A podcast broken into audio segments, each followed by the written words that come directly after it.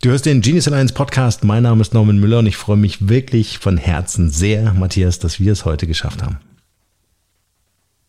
Ja, ich freue mich auch sehr und vielen Dank, dass es auch heute geklappt hat. Wir sind ja schon länger in Kontakt und jetzt tauschen wir uns mal aus über, über, über mich, über uns, über die Geschichte auch, wie wir zusammengekommen sind und äh, ja, was daraus wird. Also Dankeschön für die Einladung. Sehr, sehr gerne, sehr, sehr gerne. Du hast mir sogar in der E-Mail aufgeschrieben, dass wir uns seit dem 9.06.2019 kennen. Ja. Ja, heute ist ich hab, September 2021. genau, ich habe jetzt äh, die Aufnahme zu machen. es hat ein bisschen gedauert, richtig. Ähm, ich hatte, genau, nachdem ich eine Zeit lang wirklich angefangen habe, mit Podcasts zu hören, das war im 2019, und habe dann deinen Podcast auch sehr, sehr häufig gehört. Und dann kam auch äh, ein Podcast mit, mit dem Rahmen für die Marke. Und dann habe ich dir eine E-Mail geschrieben mit dem Inhalt oder mit dem Betreff Rahmen für Rahmen, weil wir gerade in der Idee waren, ein Startup für Rahmensuppen zu machen. Und seitdem hatten wir eigentlich den ersten Kontakt und dann immer mal wieder. Ja, und jetzt sind wir endlich per Podcast auch zusammengekommen. Du hörst den Genius Alliance Podcast. Du bist Unternehmer und möchtest die nächste Evolutionsstufe der Digitalisierung erreichen? Dann starte jetzt und gewinne neue Kunden im Online-Dschungel. Mit starken Interviews, wertvollen Erfolgsstrategien und hochspezialisierten Digitalexperten. Der Genius Alliance Podcast. Von und mit Founder and CEO Norman Müller. Das mit, dem, das mit dem gemeinsamen Essen müssen wir noch nachholen. Das machen wir noch, auf jeden Fall. Also ich glaube, wir sind gar nicht so weit äh, geografisch auseinander, aber das machen wir auf jeden Fall. Vor allen Dingen, ähm, du, hast, du hattest mir damals, wir werden jetzt heute ein bisschen kreuz und quer sprechen, aber ist egal, wir müssen so ein bisschen unsere Geschichte, unsere gemeinsame Geschichte aufklappen. Äh, du hattest mir damals ein Paket geschickt äh, mit, äh, ich, ich, war es der Prototyp? Ja, ne? Bestimmt. Das war einer der ersten Prototypen, die wir noch zu Hause in der eigenen Küche äh, rumgekocht haben, ja. Geil. Und es war so unfassbar lecker. Ja, ich habe heute noch nichts gegessen. Ich habe jetzt echt ein Problem, weil ich muss mich ja die ganze Zeit mit euren leckeren Sachen da beschäftigen. Muss, in Anführungsstrichen, mache ich natürlich gern. Habe jetzt auch vor der Sendung, du hast mir gerade gesagt, ist ja cool, dass du es das sofort mitbekommen hast, habe ich gleich bestellt über eure Website, weil ihr seid ab jetzt September lieferfähig in der Serienproduktion. Und äh, das war wirklich für mich so nachhaltig, euer Produkt, also die Qualität eures Produktes, dass mir die Kinder in den Ohren hängen und sagen, wann gibt's das wieder? Weil äh, in den Supermärkten, in denen ihr hoffentlich bald gelistet äh, werdet, gibt's das einfach nicht. Es ist echt eine Marktlücke. Also in dieser ja. Qualität gibt natürlich Rahmen. Äh, mein Sohn hat in der Vergangenheit, als es euch noch nicht gab, diese getrockneten Sachen, die man dann irgendwie äh, aufwärmen muss keine Ahnung, was da drin ist, ich will es gar nicht wissen. Ähm, aber jetzt gibt es das frisch von euch. Sehr cool. Ja, du hast tatsächlich, ich habe gerade nochmal nachgeguckt, eines der ersten Muster bekommen von uns, äh, nachdem wir da im ersten Austausch waren mhm. zum Probieren. Und die Rückmeldung von dir, wie du auch gerade bestätigt hast, war, war einfach super. Und die Rückmeldung, die wir auch von anderen bekommen haben, hat uns einfach bestärkt in der, in der Produktentwicklung von frischer Rahmensuppen, ähm, die so, ja, so noch nicht erhältlich sind. Mhm ähm, sondern eher an der Restaurantqualität, die es so gibt, äh, dass wir uns daran orientieren. Und das haben wir nach und nach weiterentwickelt. Also ja. weder ich noch meine Frau Jessica, die zusammen gegründet haben, äh, sind, äh, haben ein japanisches Feedback oder ähnliches oder haben eine Rahmenausbildung über mehrere Jahre vollzogen, sondern wir haben uns da ja die Rahmenexperten mit ins Boot geholt, um da tatsächlich unsere Rahmensuppe, die wir uns vorstellen, wirklich nachhaltig, ohne Geschmacksverstärker, ähm, und sonstige Zusatzstoffe, die man heutzutage nicht mehr im Essen haben will, rauszukriegen. Und du hast es gerade gesagt, es gibt eigentlich, man geht ins in Rahmen Restaurant, das kann man machen, mhm. gibt es in vielen Großstädten. Ähm, oder man geht in den Supermarkt und kauft eine Instant-Nudelsuppe, also Cup- oder Package-Nudeln, die aber voller Geschmacksverstärker, nicht irgendwelche pulveris pulverisierten Brühe ja. sind und mit fettigen, vorfrittierten Nudeln. Also wir wollen uns damit auch gar nicht vergleichen, aber da steht nun ja. mal auch Rahmen oder japanische Nudelsuppe drauf. Mhm. Ja, absolut. Also es ist ein, ein, Unterschied wie Tag und Nacht, muss man wirklich sagen. Und ich werde den Aufruf in dieser Podcast-Folge öfters machen. Wahrscheinlich wird es eher so als Dauerwerbesendung jetzt äh, dann auch verstanden, aber äh, unterstützt Tada Rahmen, so heißt euer Unternehmen.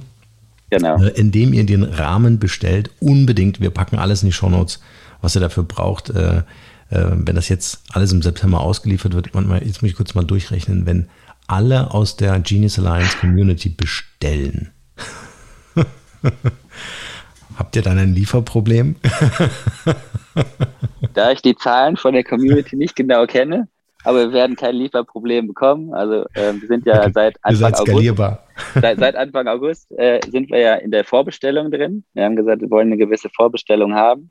Wir werden bis Ende September auf jeden Fall ausliefern. Mhm. Wir haben in den letzten zwei Wochen, also wir fertigen bei einem Lohnhersteller natürlich, nicht bei uns in der eigenen Küche, da lief mhm. die komplette Vorentwicklung mhm. oder läuft schon die Vorentwicklung auch für die, für die nächsten Sorten, die wir mhm. demnächst dann mit rausbringen. Ähm, und da haben wir eine Skalierbarkeit drin und jeder, der gerne unsere Tadaramensuppen essen möchte, der Matthias. kann sich darauf freuen, kann, kann gerne vorbestellen. Wir freuen uns und wir freuen uns über jedes Feedback und äh, das ist so toll, die Community, die aufgebaut wurde auch was man bei Instagram oder ähnlichem mitbekommt. Ja. Macht ganz, ganz viel Spaß. Und danke dir auch für deine Bestellung. Sehr gerne, sehr gerne. Es war ein Muss für mich. Aber äh, wir ja, Matthias, wir sind ja wirklich kritisch, ja, als äh, Community. Wir werden den Belastungstest machen. Äh, und ich hoffe, dass alle, die jetzt hier zuhören, äh, mitspielen, weil sonst habe ich ein Problem. Matthias ruft an und sagt, keiner hat bestellt, nur du. ja, gucken wir also, mal. Mithelfen, also ich glaube, äh, ausprobieren ist auf jeden Fall ähm, äh, ein Muss, wer äh, auf äh, also wirklich einen kulinarischen Genuss steht. Ähm, ich hatte so das, das Wort Geschmacksexplosion im Kopf. Ja, also mhm. ähm, und das, es war wirklich so nachhaltig, dass es meine Kinder und mich meine Frau natürlich auch glücklich gemacht hat, das einfach so auszuprobieren und euch auf Instagram zu folgen, diese äh, ähm, äh, Vorschläge, die ihr macht, wie man das auch noch mit frischem Gemüse und so weiter kombiniert und, und Kräutern und also ich habe Hunger. Sehr Aber, schön. Das wollen wir erreichen. Lass uns mal, lass uns mal in dein äh, Startup reinschauen, weil das ist ja das, was wir hier in diesem Podcast auch ähm, so ein bisschen mit auf den Weg geben wollen für alle die, die jetzt hier zuhören. War das Thema schon immer irgendwie eine Leidenschaft von dir oder wie kam das Thema zu dir? Wie entstand Tadaramen? Ähm, ja, das ist, glaube ich, schon geprägt von, meiner Seite aus. Also wie gesagt, ich habe zusammen mit Jessica, mit meiner Frau zusammen gegründet. Ähm, wir haben noch zwei kleine Töchter, die probieren fleißig mit. Aber eigentlich war dieser Gedanke der Selbstständigkeit oder äh, der, der, der Startups-Gedanke war immer schon in meinem Kopf. Und ich habe, glaube ich, seitdem wir uns kennen, Jessica gefühlt alle, alle drei bis vier Monate, Monate mit einer neuen Startup-Idee genervt.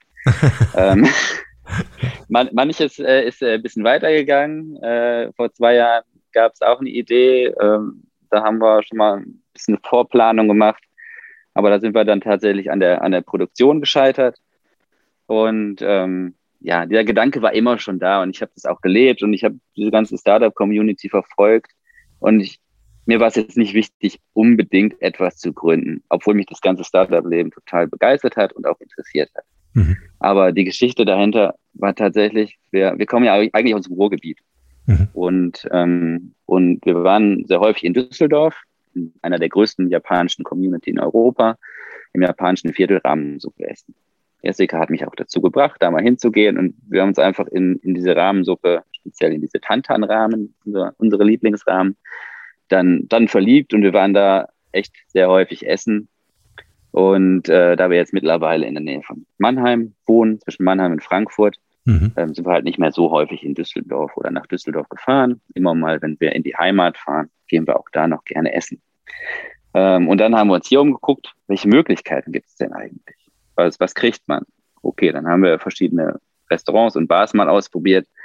Aber diese japanische Authentizität, die es dort gibt, gibt's, wenn, auch wenn hier Rahmen draufsteht, ist es das nicht. Dann ist es meistens irgendeine Gemüsebrühe mit ein paar Nudeln drin und ein bisschen Gemüse obendrauf. Ähm, aber nicht dieser wirklich unvergessliche Geschmack, beziehungsweise dieser, dieser starke Geschmack, den, den diese japanische Nudelsuppe eigentlich, eigentlich überträgt. Mhm. Und ja, dann haben wir gesagt, was machen wir? Okay, welche Möglichkeit gibt's noch? Restaurants, klar, wir können nach Frankfurt fahren, da gibt's schon einige. Und das ist schon okay. Aber eine Stunde jedes Mal hinzufahren, ist auch nicht Sinn der Sache. Ähm, wir kochen oder ich koche sehr gerne, auch zusammen mit Jessica. Und dann haben wir gesagt, okay, was ist, wenn wir selber kochen? Natürlich, dann haben wir uns damit beschäftigt, was passiert oder wie kocht man Rahmensuppen. Ähm, dann haben wir natürlich Rezepte gelesen und ausprobiert. Und das, was wir vorher gegessen haben, haben wir nie erreicht. Wir haben mehrere Versuche gemacht. Natürlich hat es nicht schlecht geschmeckt. Es war okay. Mhm. Und äh, die Zutaten natürlich auch, also je nachdem, welche Rahmensuppe man isst, äh, ein bisschen außergewöhnlich. Und äh, das ist, glaube ich, so auch so das, was uns im Kopf bleibt. Als Jessica dann äh, gesehen hat, dass ich mal eine spezielle Rahmensuppe kochen wollte und sie das ganze Tiefkühlfach voller Schweinefüße gefunden hat, hat sie gesagt, oh. wir kochen jetzt nicht mehr weiter. Was hast du da ausprobiert, bitte? Ja. Ich habe halt viele verschiedene Rezepte ausprobiert. Aber dieses Rezept ist im Moment nicht in unserem Produktportfolio drin. Das ist nochmal ein ganz wichtiger Hinweis. Aber das gehört einfach zu der Story dazu, ja, weil absolut. wir haben uns echt, echt rein, echt rein entwickelt. Und dann haben wir geguckt, was gibt's im Supermarkt? Gut, da sind diese angesprochenen Cup- und Package-Noodles. Mhm. Ähm, aber das ist nicht die Art der Ernährung und auch nicht der Art des Geschmacks, die wir haben wollen. Und äh, dann sagte tatsächlich Jessica zum ersten Mal, komm, dann lass uns das doch mal selber erfinden, selber gründen. Wir machen dann ein Startup raus. Das, was du eh schon immer willst. Ähm, das war ganz spannend und an demselben Tag ähm, haben wir auf Vox Kitchen Impossible geguckt und da musste Tim Melzer eine Rahmensuppe in Kopenhagen nachkochen mhm. und ist äh, ja, was heißt gescheitert, will ich jetzt nicht sagen. Es war, glaube ich, schon ganz gut.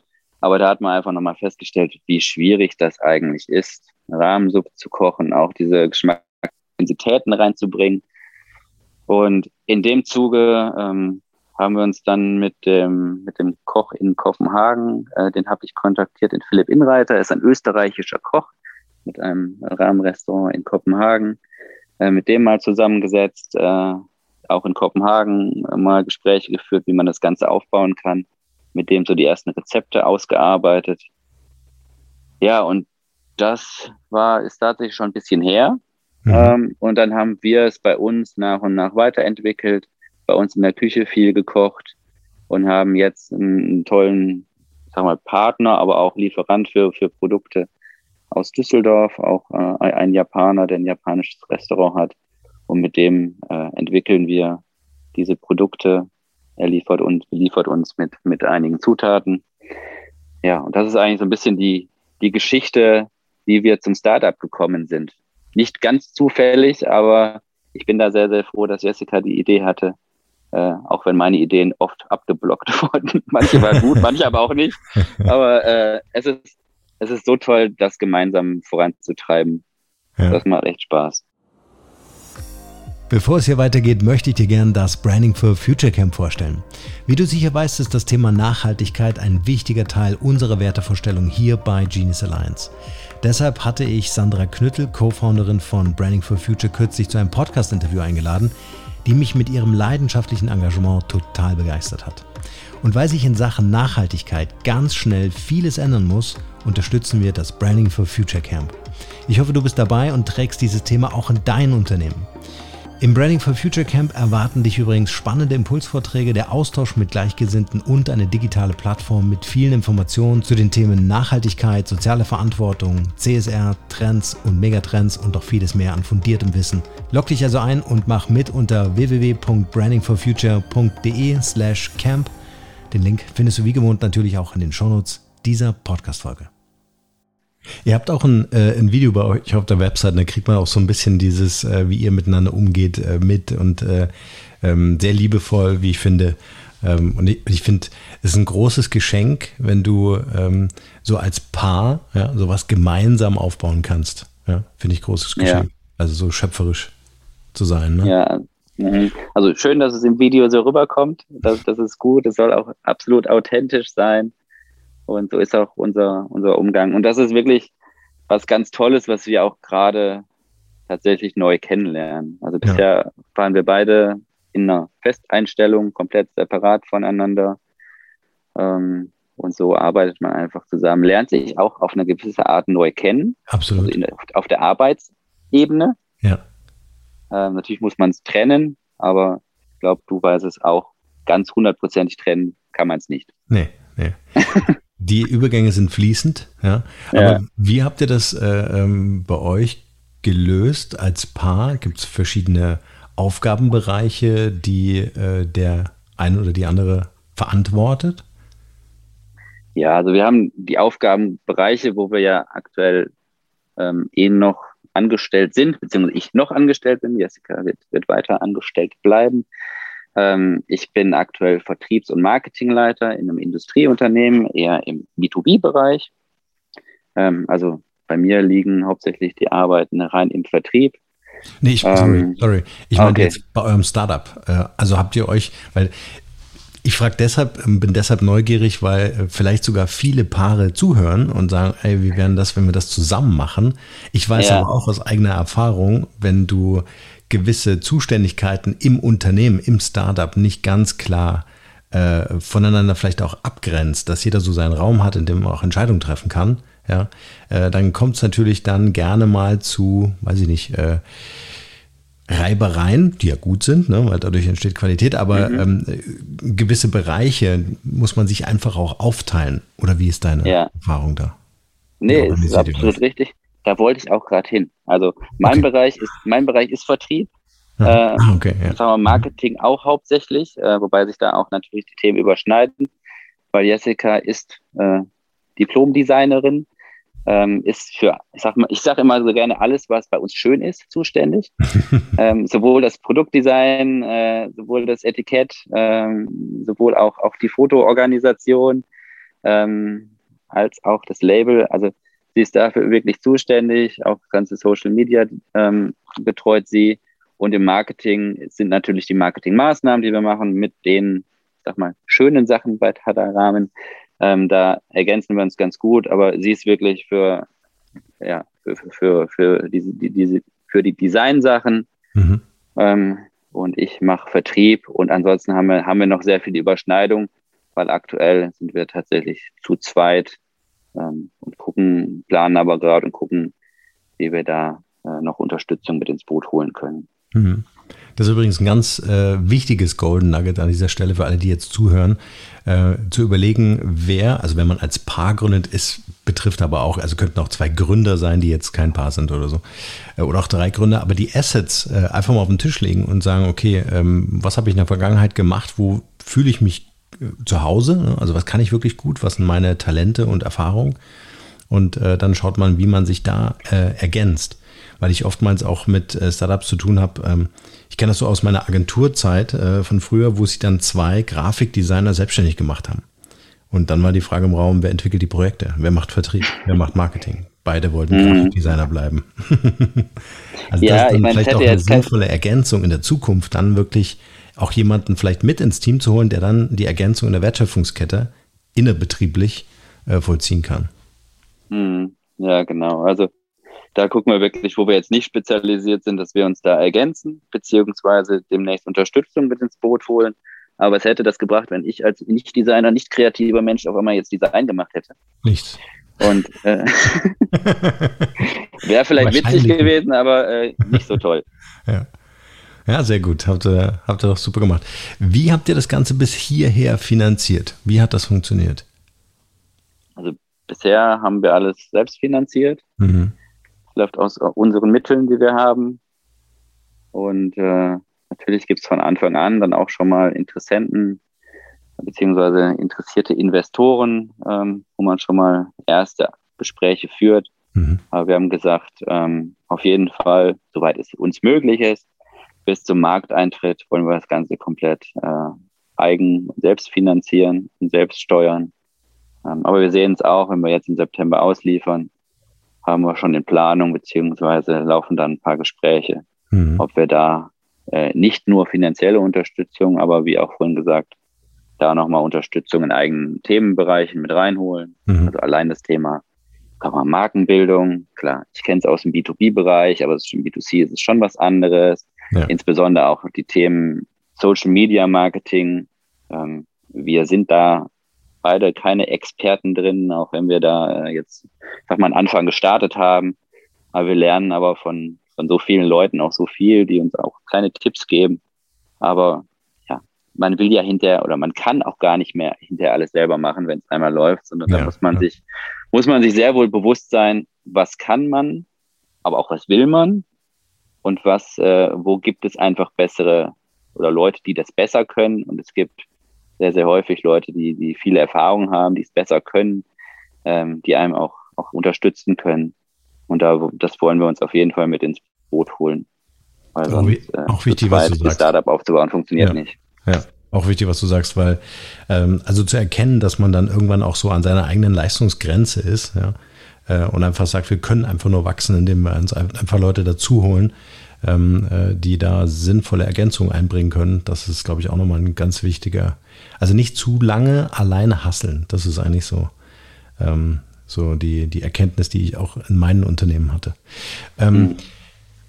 Ihr habt gepitcht, Nico Rosberg, Stichwort habe ich gelesen. Äh, habt ihr direkt vor ihm gepitcht oder war der äh, auf dem Event? Ich habe es nicht so ganz verstanden. Ja, es war äh, auch ein Event in 20 2009, nee, gar nicht war, Anfang 2020, mhm. meine ich. Ähm, und der war überraschenderweise dabei. Es war eigentlich gar nicht geplant. Äh, es war eigentlich so ein Startup-Pitch vor Einkäufern beziehungsweise mhm. Entscheidern in, aus dem Lebensmitteleinzelhandel. Ähm, das war auch tatsächlich, sagen wir, ungefähr zu dem Zeitpunkt, wo wir das erste Produkt an dich rausgeschickt haben, also sehr, mhm. sehr, sehr früh. Mhm. Ähm, dann habe ich noch in, in Frankfurt äh, da schnell die Suppen warm gemacht und der Pitch war dann war dann vor äh, den Einkäufern der, der einzelnen Supermärkte und äh, ja, Nico Rosberg war dann da überraschenderweise mit dabei, weil er sich das einfach mal angucken wollte, wie finden so Pitches statt. Mhm. Ähm, vielleicht auch tatsächlich als Vorbereitung äh, zu Höhle der Löwen, aber das äh, war damals noch nicht bekannt, ja. dass er damit einsteigt. Wie findet denn so ein Pitch statt? Also äh, ist es dann wirklich so, äh, du hast wie so eine Art, wie so eine Art Messestand vielleicht, also ein Tisch, wo du das alles aufbaust und die kommen dann vorbei und bewerten das dann für sich oder wie funktioniert das? Ähm, also damals war es so, dass man, also man hat seine eigenen Utensilien mitgebracht, man konnte es dann, dann warm machen, dann kochen, aber der Pitch an für sich war in einem eigenständigen Raum. Äh, man ist dann mehr oder weniger mit so einem Trolley reingefahren, äh, hat dann sein, sein Essen mal verteilt und beim Pitch haben dann durften dann alle mal probieren. Ähm, aber das war ein eigener Raum, wo, wo, die, wo die einzelnen Leute drin waren. Mhm. Und dann steht man vorne, darf so einen Pitch halten. Ich glaube, es war damals ganze zwei Minuten lang. Also muss ich da sehr, sehr, sehr, sehr fokussieren oh, auf das, was ja. man äh, pitchen will. Ähm, ich glaube, dann nochmal 30 Sekunden Rückfragen. Und dann war es auch schon. Dann kam der nächste. Also das ganze Startup-Pitchen ist schon ganz spannend. Und das war auch tatsächlich der allererste Pitch, den wir, den, den ich, den wir gemacht haben. Mhm. Und ja, es war einfach eine Erfahrung, aber speziell die Erfahrung oder die Kontakte, die man da knüpft, das fand ich eigentlich das, was, was, was ich damals rausgezogen habe. Also man war halt mit, sag mal, gefühlt 20 oder schätzungsweise 10 bis 20 anderen Startups da drin, die nacheinander gepitcht haben. Mhm. Und seitdem hat man einfach zu ein paar ein sehr, sehr gutes Netzwerk. Also man kennt sich da sehr gut, man unterstützt sich. Ähm, und das habe ich eigentlich sehr, sehr daraus gezogen, weil wir damals am Anfang standen. Es hat sich auch damals jetzt nichts daraus entwickelt, außer dass man die Kontakte in den LEH, den Lebensmitteleinzelhandel noch hat, aber insbesondere den Eintritt in diese Startup-Community hat und insbesondere die Startups, die sich im Food-Bereich bewegen.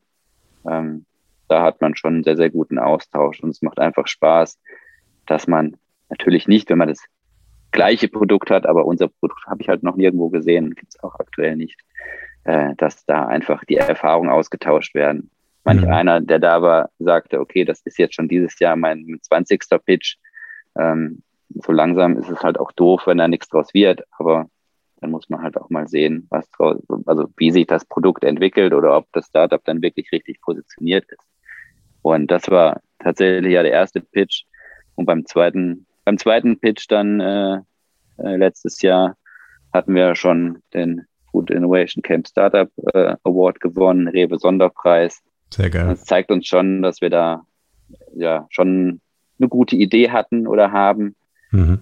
und da ja, uns einfach darauf fokussiert haben, dass aus Tada-Rahmen äh, das wird, was wir uns vorstellen. Einfach dieses tolle, traditionelle japanische Produkt in, sag mal, in die Köpfe und in die heutige Zeit zu übertragen und nicht äh, so, wie es das eigentlich aktuell im, im Handel gibt. Mhm. Ja. Ähm, ich glaube, und das ist auch wieder eine ganz wichtige Erkenntnis, ähm, man kann das ganz gut vergleichen äh, mit eurem Rahmen. Da sind ja verschiedene Gewürze drin. Das ist ja eine, ähm, eine Komposition, ein Orchestrieren verschiedener Inhaltsstoffe ne? auf natürlicher Basis, ohne Geschmacksverstärker und so weiter. Und das lässt sich wunderbar als Schablone äh, auch auf diese äh, ganze Pitching-Situation legen, äh, weil das natürlich ein iterativer Prozess ist.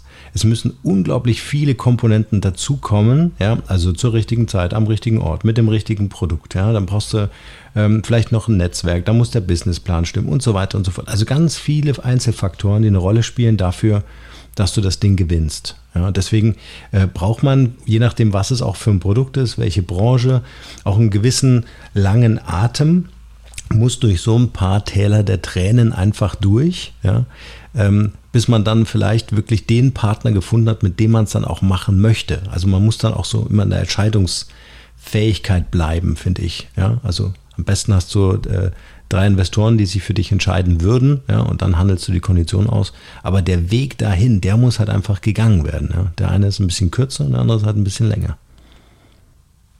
Ja, das stimmt. Das ist ein guter Vergleich. Ja. Sehr cool. Wie geht es jetzt weiter mit eurer Serienproduktion? Also wie habt ihr das jetzt gelöst? Wenn ich das richtig mitbekommen habe, äh, macht ihr das alles aus Deutschland heraus, ne? Genau, ja. Also wir hatten jetzt letzte Woche hatten äh, wurde die die Miso-Rahmen produziert. Äh, da werden jetzt ja nächste Woche die Label gedruckt, dann etikettiert. Ähm, also wir kriegen die Ware dann von unserem Lohnhersteller komplett und die Nudeln werden auch in Deutschland produziert. Und die werden dann im Viererpaket verpackt. Und dann sieht es so aus, dass wir ja, die Vorbestellungen dann noch im September ausliefern. Und dann natürlich, ähm, dann heißt es nicht mehr Vorbestellung, sondern es kann natürlich weiter bestellt werden. Dann ist unser Online-Shop ganz normal, wie, wie die meisten auch. Dann liefern wir, ich schätze mal, ein, zweimal, zwei, zwei, dreimal die Woche aus, je nachdem auch, wie, wie groß die Nachfrage entsprechend ist. Na, spätestens und, nach diesem äh, Podcast haben, ist die immens. Okay. Dann liefern wir fünfmal die Woche aus. Mit den LKWs. ähm, und ja, wir, also wir haben einen Lohnproduzenten, mit dem wir auch ausgehandelt haben, dass wir sag mal, in, in, in einer kleineren Menge loslegen können. Also kleinere Menge sind pro Sorte jetzt erstmal 1600 Gläser, mhm. aber dass wir auch, auch absolut skalieren können ähm, wenn auch die Gespräche, die ja schon gut laufen mit dem Lebensmitteleinzelhandel, beziehungsweise auch über den Online-Shop, die Verkäufe gut laufen, sind auch in, in Gesprächen natürlich mit, mit anderen Online-Shops, ähm, aber auch mit, mit Restaurants, die die Möglichkeit sehen, entweder die Rahmen dann für sich zu kochen, beziehungsweise die Gläser dann äh, vor Ort zu verkaufen. Auch Thema Hotel ist immer mal wieder ein Thema. Also die, die Point of Sales, die wir da haben, sind schon sehr variabel. Aber unser Fokus war jetzt erstmal zu sagen, alles, was wir über unseren Online-Shop direkt an, an die Kunden verkaufen können, an die, an die Community, die wir eigentlich schon mit aufgebaut haben, mhm. ähm, ist für uns Fokus Nummer eins, weil da kriegen wir ein direktes Feedback. Absolut. Und ja. die direkten Feedbacks, die wir bisher bekommen haben, sei es Homepage-Anpassungen, sei es Webshop-Anpassungen, äh, hier müsst du noch was drehen. Einer sagte zum Beispiel, macht doch noch ein bisschen klarer, dass die Miso-Rahmen äh, vegan ist. Mhm. Haben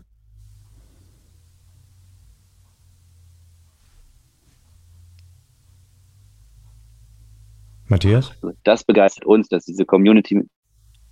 Matthias, jetzt warst du kurz weg. Hallo? Ich wieder da, oder? Jetzt bist du wieder da. Also, dass die Miso-Ramen ah, okay. äh, vegan ist, da, da sind wir stehen geblieben. Genau, das, das war nochmal so ein Hinweis. Wir hatten drunter stehen, dass die Miso-Rahmen vegan ist, aber nicht so plakativ mit einem mit einem Logo nochmal oder nochmal aufgezeigt. Mhm. Und das ist einfach das, was wir als Besonderes empfinden, dass man kommuniziert, dass man aber auch Anpassungen selber vornehmen kann. Und äh, ja, die nächsten Schritte sind Auslieferung, weitere Produktionen sind schon geplant, aber auch ähm, ja, Weiterentwicklung des Produktportfolios. Ähm, ich denke mal, jeder, jeder Vorbesteller bei uns wird eine kleine, kleine Überraschung noch dabei bekommen als Dank für die Vorbestellung.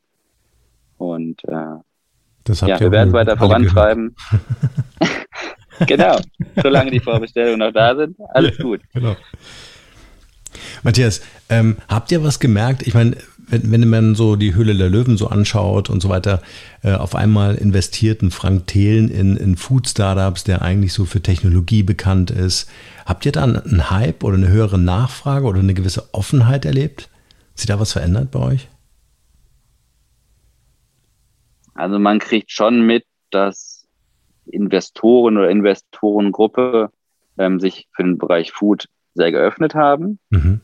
beziehungsweise dass da immer neue Accelerator auch, auch rauskommen, immer neu gegründet werden. Auch, dass man von, von größeren, größeren Investorengruppen dann auch mal angefragt wird, weil das, weil der Bereich Food oder beziehungsweise dann dieses Wort Nachhaltigkeit, nachhaltiges Essen natürlich ein sehr, sehr großer Trend ist. Also ist ja nicht so, dass wir die Rahmensuppe jetzt erfunden haben, hm. sondern wir haben ein tolles traditionelles Gericht genommen und äh, das für uns erhältlich zu machen. Und das ist das, was, was wir gemacht haben. Und wir sehen einfach, dass der Bereich Startup für Investoren natürlich im Moment durch auch die Finanzwelt, wo es im Moment keine Zinsen oder ähnliches mehr gibt, ähm, dass sich das geöffnet hat.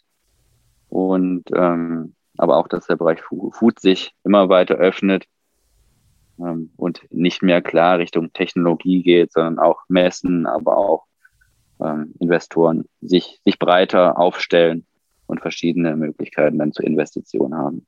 Hm. Auch vielleicht eine, eine, neue Lebenseinstellung der Menschen da eine Rolle spielt. Ne? Also jeder, also ich pauschalisiere das jetzt, jeder möchte gesund leben ja, und auch sich gut und qualitativ hochwertig ernähren. Und das habt ihr im Grunde geschafft, dass ihr gesagt habt, ein traditionelles japanisches äh, Gericht wirklich in dieser hohen Qualität nach Hause zu bringen, ähm, äh, ohne dafür irgendeine Lieferando oder Co-Plattform nutzen zu müssen. Aber das ist ja, das ist ja im Grunde das, äh, das Wertvolle ne? und die ganzen Varianten, die dann äh, sicher noch folgen werden. Wie schwierig ist es, äh, überhaupt in den Einzelhandel zu kommen, so jetzt aus euren Netzwerken, aus euren Möglichkeiten heraus? Wir machen eine kleine Pause, denn ich möchte dir unbedingt diesen Tipp ans Herz legen. Wenn du heutzutage vorhast, ein Unternehmen zu gründen, stehst du sofort vor zahlreichen Herausforderungen. Du brauchst ein funktionierendes Geschäftsmodell, unter uns gesagt am besten mehr als eins, eine Marke, Sichtbarkeit, ein Team, Digitalexperten, Mentoren und natürlich Investoren, um in kurzer Zeit ein skalierbares Business aufzubauen. Wir zeigen dir als Startup-Entrepreneur in einem kostenfreien Strategie-Call, wie du mit der Genius Alliance Schritt für Schritt erfolgreich ein profitables Unternehmen aufbauen kannst. Das Einzige, was du jetzt dafür tun musst, ist den Link für deinen kostenfreien Strategie-Call in den Shownotes dieser Podcast-Folge zu finden oder du gehst einfach auf unsere Website www.genius-alliance.com und sicherst dir einen der freien Termine. Du kannst nur gewinnen, also mach es am besten gleich. Also wir haben es ja bisher noch nicht geschafft, aber das hat äh, ja auch die Umstände, dass wir noch gar nicht lieferfähig sind. Ähm, aber natürlich haben wir mit dem, ja, mit, mit der Sichtbarkeit auch durch den Food Innovation Camp schon gewisse Schritte gemacht, die, die, wo wir übersprungen oder die wir übersprungen haben, die manche vielleicht von Beginn an machen, machen müssen. Ansonsten ist der Weg in Lebensmitteleinzelhandel. Ähm, ich glaube aktuell gar nicht mehr diese Riesenhürde, die da ist. Man muss wirklich ein tolles, neues Produkt haben.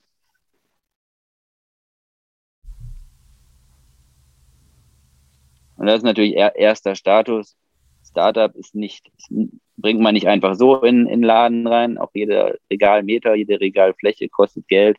Und da muss natürlich auch ein gewisses Verkaufspotenzial dahinter sein. Ja, absolut. ansonsten äh, muss man sagen, da gibt es Gespräche, es gibt auch viele, viele Bereiche, sei es von sagen wir, den größeren Lebensmitteleinzelhandelsketten, ähm, Da gibt es einfach Kontakte, die man pflegen kann.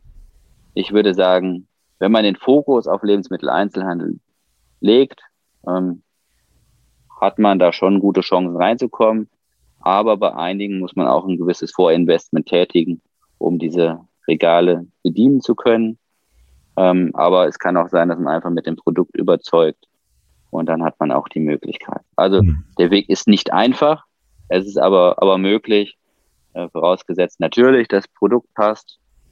Und das ist für uns entscheidend. Und ich sag mal, wenn wir dann demnächst mal im Lebensmitteleinzelhandel sind, kann ich gerne ein bisschen mehr darüber berichten. Mhm. Ähm, wenn du heute die Möglichkeit hättest, äh, dein Ich, also dich selbst, äh, zu beraten, so, so in der Zeit, wo du über diese Idee, dich selbstständig zu machen, äh, auch mit Tadaramen, also dass du schon weißt, was du machen möchtest. Wenn du dich selbst beraten könntest, was wären so die drei wichtigsten Punkte, die du dir damals heute aus heutiger Sicht äh, mitgeben würdest auf dem Weg? Ähm, erster Punkt ist ganz klar, also erstmal geh deinen eigenen Weg. Auch wenn du, man kriegt, ich habe vorhin schon gesagt, man kriegt viel Unterstützung von außen, viele Ratschläge von außen. Aber wir sind am Anfang komplett nur nach dem Bauchgefühl gefahren und nach den Erfahrungen, aber auch von dem Feedback, was wir so bekommen haben.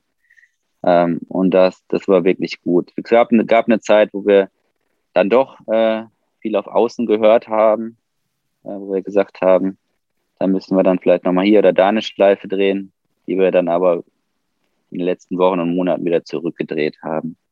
Also da ist wirklich erstmal der Tipp, ähm, früh in der Community auch zu arbeiten, also doch ein Feedback zu haben, aber von Kunden, aber nicht von Leuten, die vielleicht das Produkt gar nicht kennen, sondern es gibt so viele Rahmenliebhaber beziehungsweise Asia- und Japan-Liebhaber, mhm. die Rahmen lieben und kennen.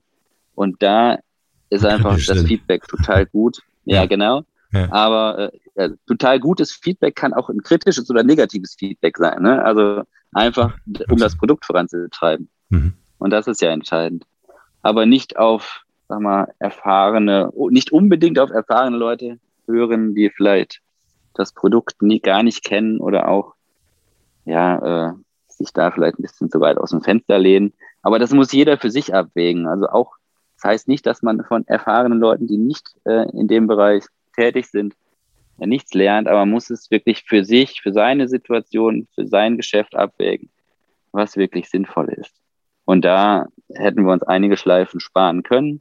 Aber trotzdem sage ich auch, wenn, auch wenn wir sie hätten sparen können, bin ich doch froh, dass wir sie gegangen sind, weil, ja, wie sagt man so schön, aus Fehlern lernt man, mhm. beziehungsweise man muss da gemeinschaftlich dann, dann eine Lösung finden, und äh, ja, das sind, ist eigentlich so für, für uns eine Lernkurve, dass wir wissen, was wir wollen, wo wir hinwollen und gar nicht immer auf andere, auf andere zu hören, was wir mhm. auch nicht immer gemacht haben. Mhm. Ähm, ja, als zweiter, zweiter Tipp, kurz überlegen. Ähm, ja, also ich habe, auch wenn ich sage, man hört, soll nicht auf so viele Leute hören, aber man braucht eine gewisse Community. Also Community nicht in dem Sinne, dass man nur die Rahmenliebhaber mit Leuten im Rahmenrestaurant sitzt, sondern auch Leute, die, die schon mal Startups gegründet haben, auch wenn sie im anderen, anderen Bereich sind. Ähm, die braucht man schon, aber man muss sich die speziellen raussuchen. Und da haben wir tolle Partner gefunden, sei es in der Community, die schon Startups gegründet haben, die äh, jetzt ihr zweites oder drittes oder viertes Startup gründen, dass man da einfach einen gewissen er Erfahrungsaustausch hat. Aber bei uns insbesondere auch in der Produktentwicklung, also dass wir, dass wir schon mit dem, mit dem TAC äh, in, in, Düsseldorf, äh, der das Japan japanische Restaurant hat, da speziell auch in der Produktentwicklung uns da austauschen. Ähm, aber auch, was ich vorhin gesagt habe, ähm, mit den Kunden frühzeitig ins Gespräch zu gehen, ähm, frühzeitig eine Marke aufzubauen ähm, und da nicht erst das Produkt äh, tot zu entwickeln und dann äh, kurz bevor es tot ist, also anfangen zu verkaufen, sondern mhm. eine gewisse Sichtbarkeit schon mal schaffen, eine gewisse Begehrlichkeit dann auch zu schaffen und äh, ja, dann einfach das Produkt, wenn es soweit ist, auf den Markt zu bringen. Auch wenn es, wenn wir jetzt mit zwei Produkten starten, damit werden, dabei werden wir nicht bleiben, aber wir könnten jetzt noch ein halbes oder ein Jahr weiterentwickeln, dass wir vier oder fünf Sorten haben. Aber irgendwann müssen wir mal raus. Und es hat jetzt eine gewisse Zeit auch gedauert, weil wir einen gewissen Status auch erreichen wollten vom Produkt, vom Geschmack mhm. und auch von der, von der Haltbarkeit auch. Ähm, und äh, ja, das haben wir jetzt geschafft. Einen dritten Tipp, äh, esst viel Rahmen, dann wird es gut. ah, das wollte ich jetzt sagen. das ist ja mein Job hier. Aber äh, ich möchte nochmal zwei Dinge hervorheben. Einmal Community, das hatten wir auch in den letzten Podcast-Folgen immer wieder, dass der Wert deines Unternehmens natürlich für dich selbst als Gründer, Gründerin steigt, wenn du eine eigene Community befragen kannst. Deswegen frühzeitig damit anfangen. Und das andere, was mir gerade jetzt so auffällt, was ich nochmal so als Essenz rausarbeiten möchte, ist, ähm, jedes Unternehmen hat ja einen emotionalen Punkt. Ja? Ähm, bei euch ist es zum Beispiel der Geschmack. Und wenn ich mich auf den fokussiere, wenn es mir gelingt, bei meiner Käuferschaft, bei meiner Community diesen emotionalen Punkt weiter und weiter rauszuarbeiten, zu entwickeln, dann ist im Grunde das die Sogwirkung auf die Marke. Oder das die Sogwirkung auf das Produkt. Und äh, ihr macht das, indem ihr zum Beispiel sagt, keine Geschmacksverstärker. Wir haben eine vegane Variante, also auch breitere, äh, breiteres Publikum. Äh, wir legen ganz viel Wert auf die äh, Qualität, auf ähm, äh, ähm, die, die, ähm, den Prozess, ne, dass ich das eine tolle Website, Bestellprozess war super easy für mich, ja, das ist ja mir auch wichtig, ja, dass ich das schnell nachbestellen kann und all das. Äh, aber der Fokus ist, ich äh, ich habe meine Schüssel vor mir stehen, ja, und äh, da ist dann der Tada-Rahmen drin und dann schmeckt das einfach megamäßig. Ähm, die größte Enttäuschung, die ich jetzt speziell im Food-Bereich hätte, wäre, wenn das nicht schmeckt. Ja. Wenn äh, man sich vielleicht über Prozessketten mehr Gedanken macht, über Vertriebs- und Absatzwege mehr Gedanken macht, über ähm, da hilft auch keine hübsche Marke, ja, sondern das Produkt als solches. Also der Fokus auf die Emotion. Und dann äh, funktioniert das von ganz allein. Ja, äh, also kann ich nur unterstreichen. Wir wissen auch, dass wir noch so viel zu tun haben. Also sei es, also schön, dass der Bestellprozess gut funktioniert. Steckt natürlich auch eine gewisse Arbeit dahinter. Klar. Und es war uns auch total wichtig, dass, dass der einfach ist und auch Nachbestellungen gut möglich sind. Ähm, genauso einfach von der Kommunikation, die wir haben. Wir wissen aber auch mit der Homepage, da müssen noch mehr Rezepte rein. Also das, was wir im Moment mehr bei, bei Instagram machen. Wir müssen mehr Rezepte rein. Und insbesondere, äh, wenn wir ausgeliefert haben. Also wir freuen uns so sehr auf, auf Bilder von der, von der Rahmen, Rahmen-Community, von den Kunden, dass wir freuen uns so sehr darauf, dass das einfach mal zeigen, wie mhm. sieht, wie sieht deine Rahmensuppe aus? Also, also wir arbeiten ja auch mehr oder weniger mit dem Slogan, deine Rahmen der unbegrenzten Möglichkeiten, weil man einfach von den Toppings so individuell gestalterisch äh, ist, sein kann, das, was einem, das, was man mag oder das, was man da hat, was man, was man auch sich auch zutraut zu kochen. Mhm. Und deswegen, klar, wir posten unsere Bilder, die wir gerne machen, beziehungsweise von, von Mustern, die wir mal gestalten oder von Probierpaketen, die wir zugeschickt haben. Aber das ist so schön zu sehen, wenn wir jetzt Muster rausschicken und dann sieht einfach jede Rahmen ganz individuell aus, aber irgendwie alle anders, aber alle total lecker. Und der Geschmack muss, muss überzeugen, weil sonst bringt es nicht. Also einmal verkaufen können viele, aber wenn dann, wollen wir ja auch, dass das Produkt sehr beliebt bleibt, beziehungsweise dann wieder Verkäufe kommen. Ja. Und äh, äh, äh, sehr schön finde ich auch, es wirkt, wenn man so ein bisschen über euch, über dich recherchiert und eure Website und so, dann wirkt das so leicht und einfach. Ja, auch so wie du das jetzt so erzählst und so weiter. Ähm, wir haben so eine Gemeinsamkeit. Ich habe mich nämlich auch mal versucht in, in, einem Food-Startup. Das ist relativ frühzeitig gescheitert, ähm, weil ich wollte eine gesunde Schokolade entwickeln. Und habe mhm. mir da den, den Weltmeister, der so irgendwie so ein Schokoladier da äh, besorgt. Ja, also der hat da irgendwie im Umkreis von mir gewohnt.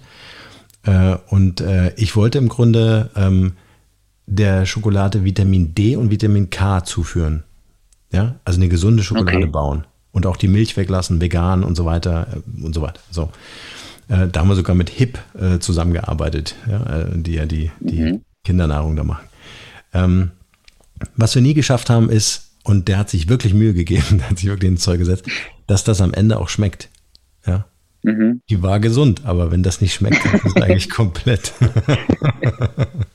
Kannst komplett knicken. Aber ähm, vielleicht gibt es jemanden, der zuhört, der nochmal so an so eine Schokolade ran will. Aber äh, das hat mir einfach gezeigt, wie schwierig das ist. Ja, und ich habe mit einem Weltmeister gearbeitet. Also wenn der keinen Geschmack in die Schokolade reinkriegt, dann ist das Projekt, weiß ich nicht, überhaupt machbar. Man weiß. Aber deswegen großen Respekt, äh, was ihr da auf die Beine gestellt habt und dass ihr in dieser Leichtigkeit äh, unterwegs seid und äh, äh, das auch mit uns, mit eurer Community teilt. Sehr cool. Ja, sehr, sehr gerne. Ich, ich gucke so, mal, so, äh, so ein bisschen auf die Uhr, ähm, äh, damit, dass wir uns nicht ganz verzetteln hier. Ich glaube, wir sind schon längst drüber. Egal. ähm, was mich noch interessieren würde, gibt es jetzt so in deiner Welt als Unternehmer ähm, ein Projekt, so ein Passion Project, was du gern vorantreiben möchtest? Ich als Unternehmer ein Projekt, was ich äh, kann auch. Nein, im Moment, im, im, im, Moment äh, treibe ich, äh, treiben wir unser Startup voran, äh, dass wir, dass wir das wirklich auch so hinbringen, ähm, wie wir uns das vorstellen. Ähm, glaube, jeder, jeder kann sich vorstellen, dass man am Anfang vom Startup viele Ausgaben hat. Mhm. Äh, freuen uns jetzt über, über die Verkäufe, die wir haben. Und das Ziel ist es, ist es einfach da hinter Tadaram ähm, nachhaltige und gesunde Rahmensuppen beziehungsweise asiatische Suppen dann zu verkaufen. Und das ist das, was aktuell Priorität hat. Natürlich äh, habe ich, hab ich eine Festanstellung, die, die auch äh, parallel äh, läuft, die ich weiter habe, also im Industriebereich. Ähm, aber das noch auf, noch auf bestimmte Zeit. Mhm. Das wird dann auch enden. Aber aktuell Priorität ist der Aufbau der Marke, der Aufbau äh, der, der Kommunikation mit den Kunden mhm. und einfach viel zu lernen. Also viel zu lernen, gemeinsam zu lernen, von anderen zu lernen, mit anderen zu lernen. Ähm, was können wir besser machen? Sei es am Produkt, sei es an der Marke. Also jeder, der da auch äh, dem, dem was auffällt, der uns da weiterhelfen möchte oder kann. Ich freue oder wir freuen uns auf jedes Feedback, was wir bekommen. Und äh, das ist Fokus und das, was wir einfach auch in, ja, in der letzten Zeit kennengelernt haben, ist einfach dieses, dieses Familienleben zu, zu, zu genießen, was, was wir haben. Ähm, das ist auch, also es ist nicht immer nur Beruf, sondern es ist ja. auch privat, es ist Familie. Und da hat sich einfach viel, viel geändert durch Corona, durch die Zeit. Und äh, wir, wir haben die Zeit sehr schätzen gelernt, äh, mit den Kindern auch zu Hause. Und das als Besonderheit kennenzulernen und nicht als, als irgendwie Stress oder sowas. Ja. Wir sind sehr froh, diese Zeit kennenlernen zu dürfen, auch wenn es unter schwierigen, komischen Umständen war. Hm, ja. Aber wir haben viel daraus gezogen und viel daraus gelernt. Schön. Und jetzt bedeutet es, unser kleines Familien-Startup äh, entsprechend aufzubauen und äh, dann irgendwann laut Tada zu rufen und alle freuen sich, dass äh, wir, wir da eine tolle Marke draus gebaut haben. Und dann total spannende Story, tolle Geschichte ausgemacht zu haben. Und äh, wir erzählen da gerne drüber, auch wie wir das aufgebaut haben. Und äh, wir sind zwar noch nicht äh, so weit, wie gesagt, Auslieferung steht vor, kurz bevor, aber wir freuen uns auch immer über Rückfragen über andere Leute, die Startups aufbauen oder andere Themen haben. Ähm, wo wir helfen können, können wir, auch wenn wir da sicherlich noch ganz am Anfang stehen. Aber wir wissen, wie schwierig der Anfang ist. Mhm. Vielleicht können wir an dieser Stelle einfach euch helfen, weil ähm, das, was wir jetzt äh, von dir erfahren haben heute in dieser Podcast-Folge, ist ja eine Möglichkeit, wo wir jetzt als Zuhörer und Konsumenten mal zeigen können, was wir können. Oder ja. Indem wir, und jetzt nochmal mein Aufruf an alle, die jetzt hier zugehört haben, ähm, schaut euch das einfach an. Äh, äh tolle Produkte, ich kann es wirklich nur empfehlen. Ich habe, wie gesagt, vor der Sendung bestellt. Der Matthias wusste es nicht, aber der hat mich gleich darauf angesprochen. Ähm, schaut euch das an, äh, bestellt einfach mal zum Ausprobieren. Ihr werdet überrascht sein, wie toll die Qualität ist und wie toll der Geschmack ist. Also das kann ich wirklich an dieser Stelle nur noch mal ans Herz legen. Und damit helfen wir euch als Startup und das ist ja auch eine ganz wichtige Sache. Matthias, Meine Abschlussfrage, die ich immer stelle, äh, und damit äh, würde ich dir das Schlusswort überlassen, ist, wenn du eine Sache auf dieser Welt verändern dürftest, was wäre das? Ich glaube, ich würde einfach, da, ich würde irgendwie dafür sorgen, dass die Leute sich generell entsprechend ernähren, also nicht mit Rahmensuppen, das meine ich nicht, sondern ich meine, dass jeder die Möglichkeit hat, ein vernünftiges, vernünftige Ernährung zu haben. Ähm, egal wo man, wo man lebt, egal wie viel, ja, wie viel Einkommen man hat oder welch viel Besitz man hat. Ähm, das ist so viel wert und das, ja, dass man einfach gut, gut zusammenlebt.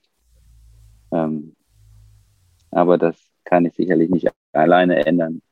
Ich werde da versuchen, mitzugestalten. Das werden wir auch, werden wir als Firma, wir leben es, glaube ich, als Familie ganz gut vor, aber es gibt so viele Menschen, die, die weit weg sind, die nichts haben. Und das ist wirklich immer wieder traurig zu sehen. Und ja, das wäre toll, wenn das alle zusammen ändern könnten. Schön, wichtiger Impact. Danke, Matthias, für das Gespräch. Danke dir.